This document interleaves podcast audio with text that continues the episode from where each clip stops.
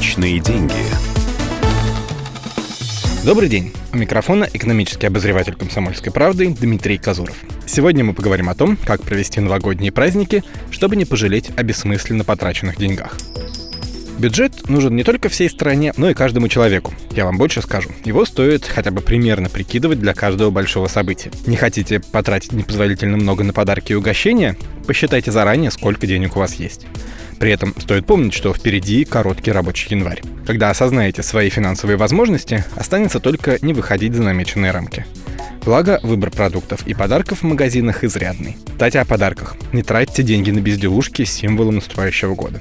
В этот раз прилавки оккупировали мыши всех видов. Как правило, такие сувениры просто пылятся где-то на полках, даже если у них есть какой-то функционал. Например, вместо того, чтобы покупать керамическую копилку, лучше открыть вклад в банке или завести карту, на остаток по которой будут начисляться проценты. Не принимайте на веру все желтые ценники с новогодними скидками. Нередко они оказываются, скажем так, хитростью магазина. Ну и потом, кто будет делать заманчивые предложения, если покупатели и так косяком идут? Другая уловка продавцов – это различные новогодние приметы. Да-да, в реальности не имеет никакого значения, что вы встретите год металлической крысы не в сером, а в черном или синем, да или хоть розовом. Это нехитрый способ заставить человека купить что-то новое, которое активно поддерживают маркетологи и рекламщики. Ну и заканчивая тему подарков. Всегда приятно, когда под елкой лежат красивые свертки и коробки. И многие готовы тратиться на упаковку. Цены на такие услуги, замечу, взлетают во второй половине декабря в разы. Так не лучше ли будет попробовать самому? Упаковочная бумага стоит недорого, а несколько видеоинструкций из интернета подскажут, где что надо сгибать.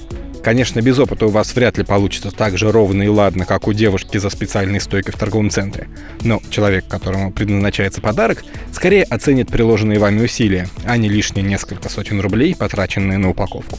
Новый год – праздник семейный. Собраться за большим столом с родственниками и друзьями не только приятно, но и выгодно.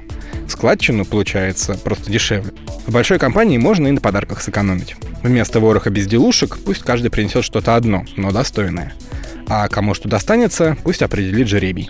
Или пришедшая к нам с запада традиция тайного Санты, когда люди заранее тянут бумажку с именем и выбирают подарок конкретному человеку из компании. Боитесь продешевить или получить что-то несерьезное? Установите лимит или ориентировочную стоимость для презента. Личные деньги.